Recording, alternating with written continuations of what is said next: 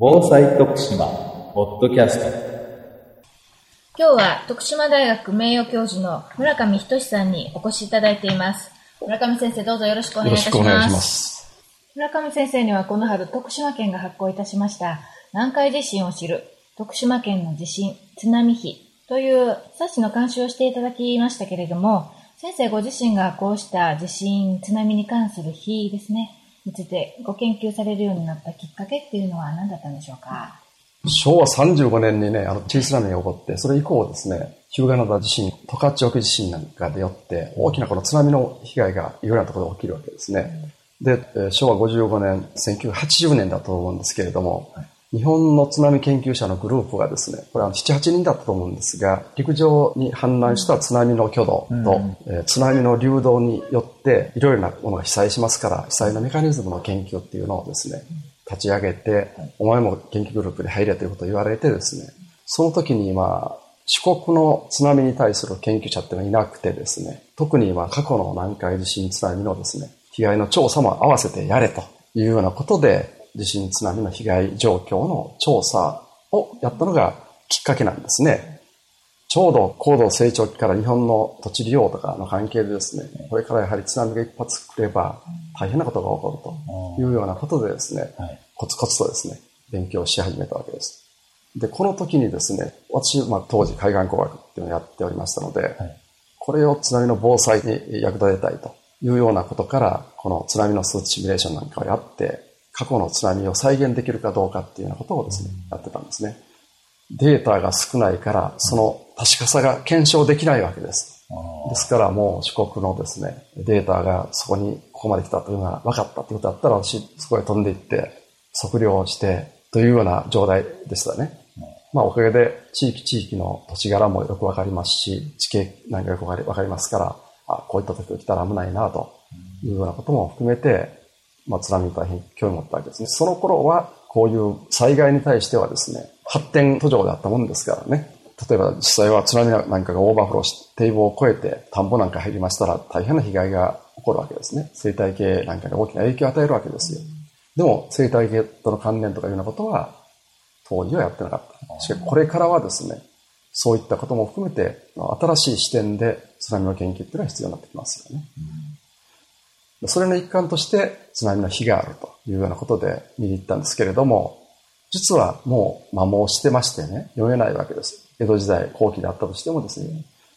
例えば、千光寺、徳島の朝霞にあるんですが、はいそこにはこの変額が板でできた額がありましてね、安政津波のこと書いてるわけですよ。100年か150年に1回ぐらいは来るので気をつけろとかですね、教訓のようなものもあるわけですね。病を避難したら降りてくるなとかですね。まあいろいろ書かれてるわけですよ。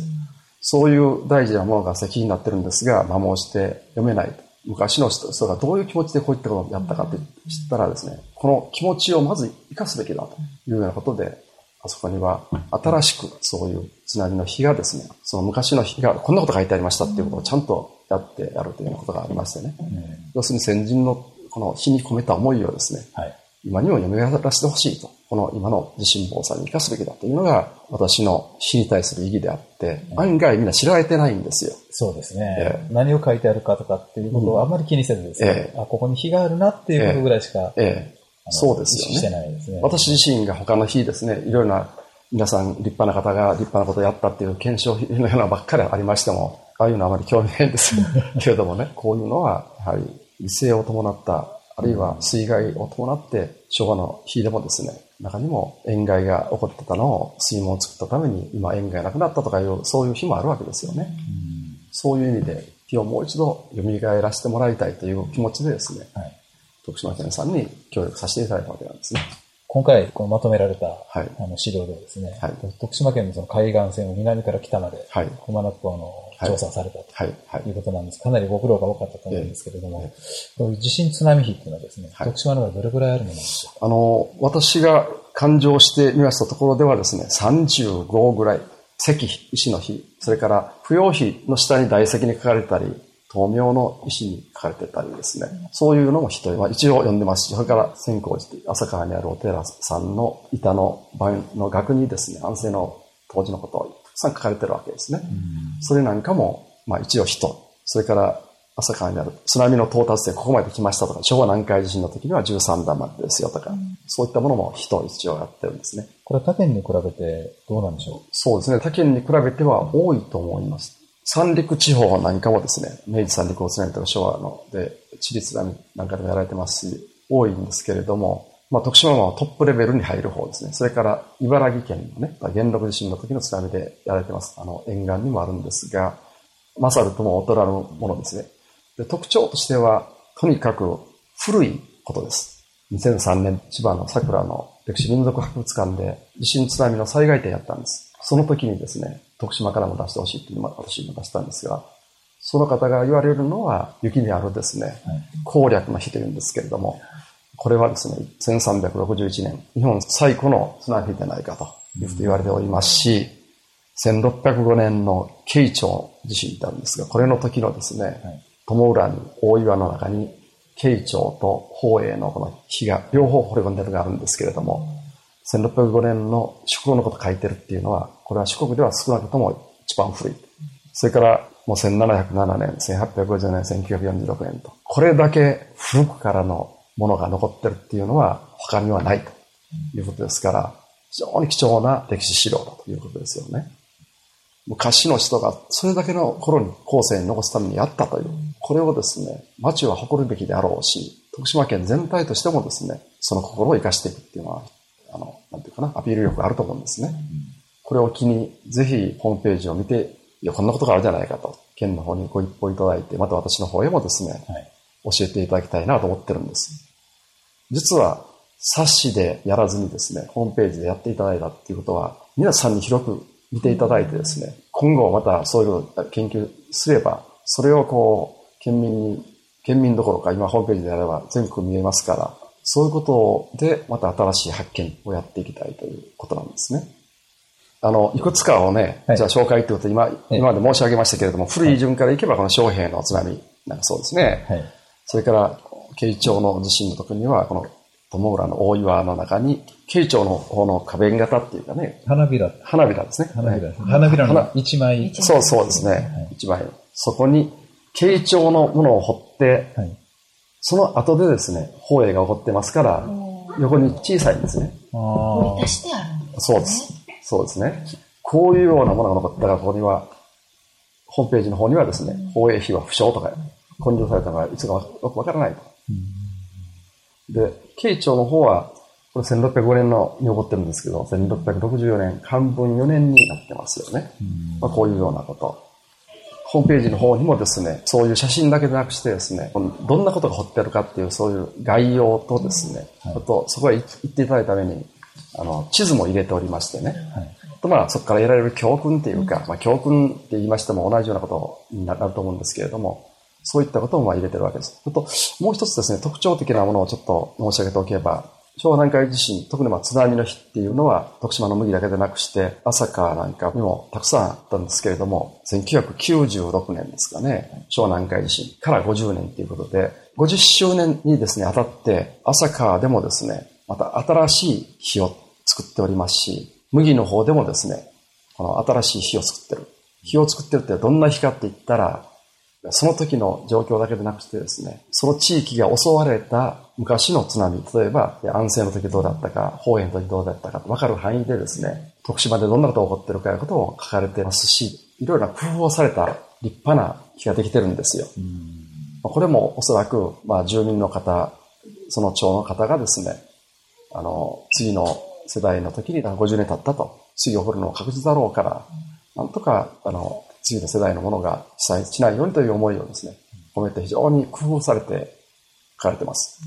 それと、まあ、朝霞の場合には、そういったことに加えてですね、裏にはだから何年にどんなことが起こったっていうことと、もう一つは、津波実訓で、津波のですね、党の教訓が書かれておりましてですね、まあ、そういったものは今でも使えるんですよね。それと、もう一つ、朝霞ばかり、えー、こう言うようですけれども、朝霞天神社っていうところにはですね、慶長のですね、時に神社の鳥居がありますね。はい、折れたこの部分的な遺構がですね、はい、天神社の中でありますし、安政の時の日、これはもう見えないんですけれども、安政の時の日をそのまま置いて、それは見えないからっていうので、新しくですね、そこに書いてあることはこうですよ。今の人でもわかるように、同じ境内の中にあると。その境内の前にはですね、これは昭和南海の昔からあった昭和南海碑もあると。だから、慶長安政昭和と碑があるっていうことでもですね、まあ珍しい。で、その前には石柱を耐えて、昭和南海地震の時はここまで来たと。それは何メーターですというのも入れてますよね。そういう特徴的なのがありますね。それから、朝川の観音堂の大石にこれは宝永のと書かれてるんですけれども、これもですね、大石に書いてることがよく読めないので、ええ、この観音さんのお堂の中にですね、木の変額に140名亡くなったと。だから、津波をからうと、なんとか坂のとこまで来たとかですね、そういったことも書いてます。またご丁寧にですね、それでは朽ちてしまう可能性あるので、新しく宝永の津波というので、ここに書いてあることをまた境内の中にですね、こう石碑で残したという。で、この登り口にですね、昭和南海の時には石段の13段目まで来たんですよとかですね、安政南海の時には25段まで来たんですよとかいうのがあるわけですね。で、この朝霞の集落なんですけれども、どれぐらい浸水したかっていう浸水点を測らせていただいたんですけれども、はい、85点分かるところありますね、昭和南海の時。住民自体もですね、ご協力っていうか非常にこう、津波に対する何は意識は高いわけですよ。それだけの何かこう指標になるものが残っていたということなんですね。そうですよね。だからそういうようなところもあって、大いにこういったことをですね、生かす。そういうことをもとに、また津波実訓なんかありまして、これ最高潮位を立てますから、潮位表を立てますから、それよりも高い場合もありますよとか、まあ、平常時に最小限の持ち出し品なんかを準備しておくことを怠ってはいけませんよとか、我が家の緊急時の避難道とか避難場所を日頃より定めておきなさいとか、まあちょっとこれ時代的になんですけど、携帯ラジオ、正確な情報を把握してデマに惑わされるなとか、いうような実訓やってるわけ。今でも次はそれ実訓書かれてるわけですよね。まあこういったことが非常に特徴的ですね。それから徳島市もですね、恵比寿神社っていうのがあるんです。それ面白いんですが、恵比寿神社、お広洲にあるんですけどね、道路を広げるためにその神社を南側に移してるんです。新しい神社になってるんですけれども、えー、今のお百度石のところに掘ってるんですが、もうこれ砂岩ですからボロボロになって読めないんですけどね。かつてこれ移る前にはですね、旧のこれとですね、新しい百度石立ててたんですよ。なんでかって言ったら、お百度石が殺されておったんですね。何のことかわからなくて。で、それを、ある先生が、名前は申し上げませんけど、ある先生がですね、石踏みは語るって言いましてね、昔こんなことあったのに今掘ってるじゃないか、ほったらせられるか、というので、それも立てて新しい状態だと。で、今度は、これはもう一番古いやつしか今度は耐えてないんですけれどもね。まあ、そう言われある。で、ここに書いてることなんかは、例えば100年ごとぐらいに津波がまた来ますよと。ちょうど変えですから、今は100年。安政なんか90何人で切れますので、安政なんかから昭和まで90何人に切れますよね。ねということは、今頃来そうですよねっていうこと書いてると。で、火事になるのでね、火を消せと。火の始末をしなさいとか。津波で船で逃げた方はそうなってしまうので、船では逃げるなとかですね。そういうような今に使えるようなのが残ってますね。で、徳島市とか、それよりも北とか板野郡に春日神社ですかね。そこに経由碑って言いまして、漢文で書いた立派なあって、あとはですね、もう北の方あまりないんですね。で、この前、ちょっと調べてみましたら、加賀須の橋の下の神社のところに鳥さんがあってですね、歪んでる直してるんですよね。それは、あの、ナルトの方の古文書からですね、作った何日か後に地震が来てというのが新しいもの見つかっておりますので、これが載せてませんけれどもね、調べればもっともっと出てくるんじゃないかと思うんですね。これらの石碑から私たちは教訓を受け継いでいかなければならないと思うんですが、それぞれの石碑についてホームページで掲載している分についてはですね、先生が教訓の解説もつけてくださっておりますけれども、今回の調査で、こうした石碑に共通する思いのようなものは感じられましたでしょうか？はい。えー、先人の思いとかね、あるいは今後の備えとして、これから何を学ぶかっていうことを皆考えていただきたい。で、当然ですね、これを作った方は、犠牲者への供養とですね、うん、後世の人々、とりわけその地域の住民が二度とそういう被害に遭わないようにという願いが込められてたはずなんですよ。その思いをしっかり、まず受け取るべきだと。まあ、そのためにまあ具体的なですね、被害状況なんか記されておりますし、また、被害供養等として耐えたものがあります。書いてないのもありますけれども、しかしおそらく作った方の思いっていうのは同じだろうと。先ほど言ったように、後世の人が二度とこんなことがないようにっていう気持ちだったということを、これは一番大きな教訓ですね。まあそういうことから考えたら、まず過去に自分の町で起きた南海地震、津波のですね、要素がどんなであったかっていうことをまず学びなさいと皆さんもね。当然、被害あるとこっていうのは大きな被害を受けたとこですから、慶長、宝永、安政、昭和などですね、各時代の日があるようなところほど被害が大きかったところなんですよと、心しなさいよってことを言ってるんだなと思うんですね。無言ですけれども語ってると私は思っております。それから、今、現在こういろいろな予測ができるようになってきましたですよね。はい、震度は何いくら液状化の有無とかですね、津波の到達時間とか、津波の高さなど、これだけわかるわけですから、その対策っていうのは、火から学んだことにプラス、今までいろいろとやられていることによって学ぶことできるわけですから、まあ、津波が来るようなとこ、特に今、県南の方のは津波のことが書いてますから、そこではもう一度素早く近くの高いところへ逃げることなんですよと。なんでこういうことを言うかと言ったら、実は今、これだけ言われておっても、必ずしも防災に対する個人の意識っていうのは高くない。耐震化もそうだし、自主防災策やってそうなんですよね。やはり知識しか受けてない。昔の人は語らずともこういったことで残してくださってるわけですよ。先祖を敬うようにですね、お墓へ参るように、もう一度そういうことを改めて先人に感謝してですね、これから我々だって頑張りますよって気持ちでしょう。はい、やっぱそういうことをそれから学んでいくんですね。それともう一つは私、まあ、感動してるっていうか、これ大変お金かかることなんですけれども、碑文が読めなくなった石碑があってですね、それの先人の思いを生かすために、また新しくやってる朝川の例ありましたね。はい、こういう形でなくても、そういう思いっていうのが確実に伝わるような方法を皆さん考えられたらいいんですよ。その地域地域にとって一番考えられる。そういう新しい提案が私はなされてると思いますね。私は日から読み取りましたですね。これ生かしたんだと。で、それともう一つは、防災、防災、防災、防災っていう固い気持ちだけでなくして、徳島県全体をもう一回こう、皆さんね、観光の気持ちでも結構ですから、あの冊子を自分でプリントアウトしてですね、現地を訪ねて、当時の被害の思いっていうのをですね、馳せて、ぜひ火の教訓なんかを、あれを見ながらですね、活かしていただいて、この南海地震にもう備えるからですね、南海地震に立ち向かうんだぞと、こんだけのことが今分かってるんじゃないかということをですね、改めてそういったところからやっていただきたいと思いますね。で、結果的には、地震防災っていうのは、個人、家庭、それから地域、それから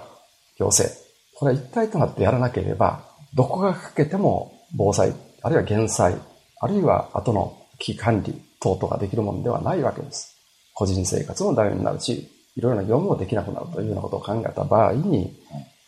もう県民総ぐるみでですね、やっていただきたいと。単に火を見るっていうことだけでなし、私は火からですね、